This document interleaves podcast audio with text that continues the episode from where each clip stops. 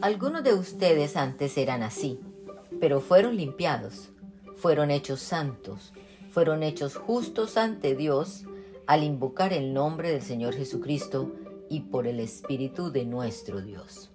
Primera a los Corintios capítulo 6, verso 11, nueva traducción viviente. El poder del Evangelio. El célebre médico y criminalista César Lombroso, en su libro El crimen, sus causas y su remedio, cuenta la siguiente historia. Delia Longlin, una joven huérfana de singular hermosura, fue miserablemente engañada y ultrajada cuando estaba en la flor de la vida. En su desesperación, eligió el mal camino, entregándose a la inmoralidad, al vicio del alcohol y también a las drogas. La encerraron en una casa de corrección, pero apelando a la huelga de hambre y a mil otras formas de protesta, consiguió ser puesta en libertad. Se unió a una pandilla de ladrones de la que llegó a ser la jefe y continuamente se batía con la policía, lo que no impidió que fuese encarcelada siete veces.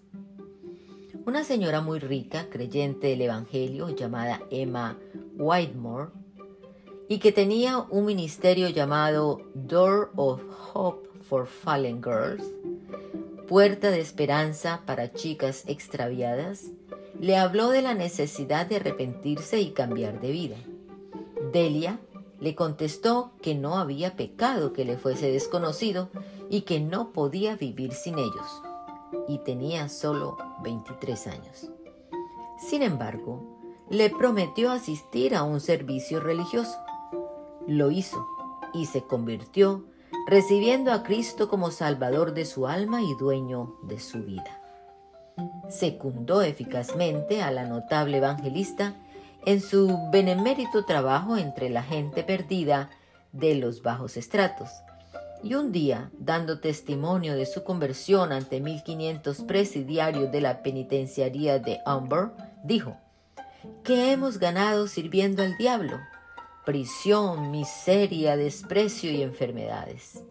Si me preguntáis cuánto tiempo necesité para abandonar para siempre la vida de pecado, os responderé unos tres minutos, el tiempo necesario para invocar al Señor. Lombroso no era creyente, pero era gran observador. Su testimonio tiene por este hecho doble valor. Declara que el Evangelio, cuando es recibido con fervor, obra el milagro de una transformación total, cambiando el corazón, los sentimientos, los deseos y hasta el físico. La conversión de Delia, dice, fue real. Tenemos la prueba en la transformación de su fisonomía que se verifica por los retratos.